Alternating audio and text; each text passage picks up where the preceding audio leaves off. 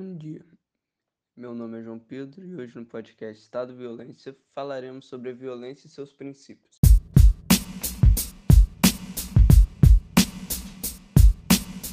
Começando com a definição, a violência é um comportamento deliberado que repercute ou pode repercutir em danos físicos ou psicológicos a outros seres humanos, animais ou a coisas.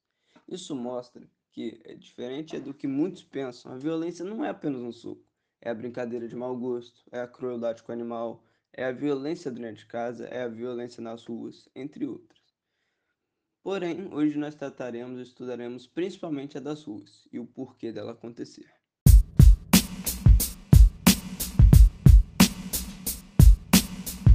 É, a violência tem vários porquês, como o desemprego, a desigualdade social, a existência de organizações criminosas. Entretanto, no fim, todas elas barras e são motivadas por uma só, a falha na educação para todos.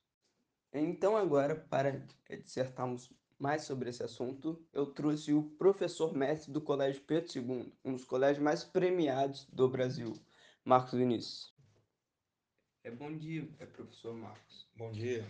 Então, a gente pode começar com a primeira pergunta já, ok? Sim.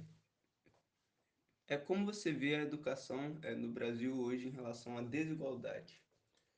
Bom, é um assunto muito complexo, né, para pouco tempo de discussão, né? Vou tentar resumir bem a minha resposta aqui. A educação no Brasil é muito desigual, né? Nós temos escolas de excelência, normalmente voltadas para a elite, e escolas públicas que trabalham com grande parte da população vulnerável em estados calamitosos.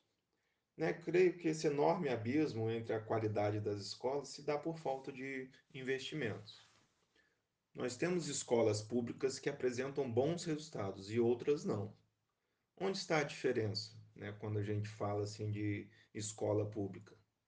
A gente pode perceber que nas escolas públicas de sucesso, o investimento por aluno é alto, né? como, por exemplo, o Colégio Pedro II, onde o investimento por aluno é na faixa de 19 mil reais por ano, enquanto que numa escola estadual, né, esse valor gira em torno de 3.500 reais. Bom, então se você tem uma escola onde tem tanta diferença de 19 mil para 3.500, né, consecutivamente, você vai ter melhores salários de professores, certo? E com melhores salários de professores, você vai ter um melhor nível de qualidade desse corpo docente, né? com mais entusiasmo, com mais certa qualidade no ensino. É, vamos para a segunda pergunta ok? É, você acha que essa desigualdade influencia na violência? Sim, e muito. O Brasil, que já é tão desigual em sua distribuição de renda, né, quando olhamos para dentro da escola, esse vácuo é ainda maior. O nosso país já alcançou a sexta economia mundial.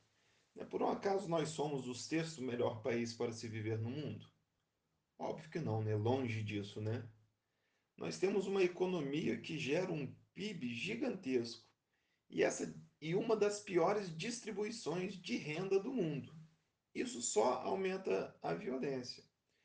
Vivemos numa sociedade consumista.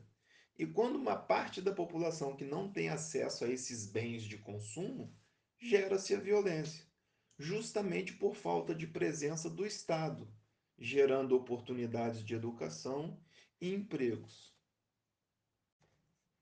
Vamos agora para a terceira e última pergunta. Como podemos melhorar? Bom, eu como professor acredito que um país ele só muda via educação. Então, para mudarmos esse quadro né, em nosso país, é necessário um alto investimento em educação, com escolas preparadas para o convívio social completo, desde uma educação formal de qualidade né, como também apoio psicológico, médico, social, esportivo e cultural.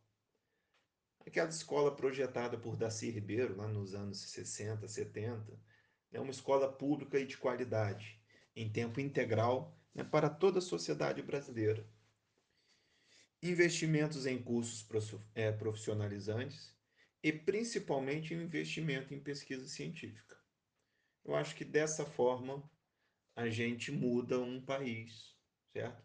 Mas a gente também pode verificar que esse investimento não é assim, né? Investir em educação, né? Qualquer país a gente tem vários exemplos aí mundo afora, né? Que não é um investimento que você faz hoje e é, né? Você tem esse retorno a curto prazo. Não é investimento, ah, eu vou investir em educação hoje, daqui a 10 anos o país vai né, se tornar de primeiro mundo. Não, é investimento a longo prazo, né? Você vê, por exemplo, a Finlândia, que hoje em dia é um dos melhores países em rankings de educação, eles investem maciçamente né, na educação do país desde 1907. É, quer dizer, já tem mais de 100 anos e agora aí, coisa de 10, 15 anos para cá, que eles começaram a despontar aí como os melhores né, na educação aí a nível internacional. Então é isso. Eu né, creio que só a educação muda um país. Muito obrigado pelas respostas. As três perguntas, as respostas foram muito boas. Obrigado pela entrevista. Falou. É, De Valeu. nada. Concluímos que é a educação é, que muitos têm desvalorizado tanto é não só responsável por um país mais inteligente, como também para um país sem violência. Com isso, obrigado por escutar até aqui espero vocês na próxima. Valeu!